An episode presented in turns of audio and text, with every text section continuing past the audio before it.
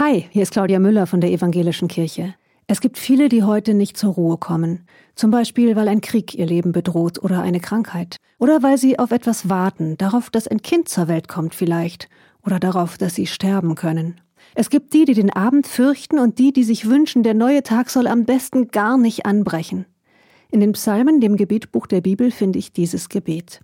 Zur Ruhe kommt meine Seele erst bei Gott. Von ihm kommt die Hilfe, die ich nötig habe. Und ich ahne, kein Elend ist zu elend für Gott und keine Dunkelheit zu dunkel.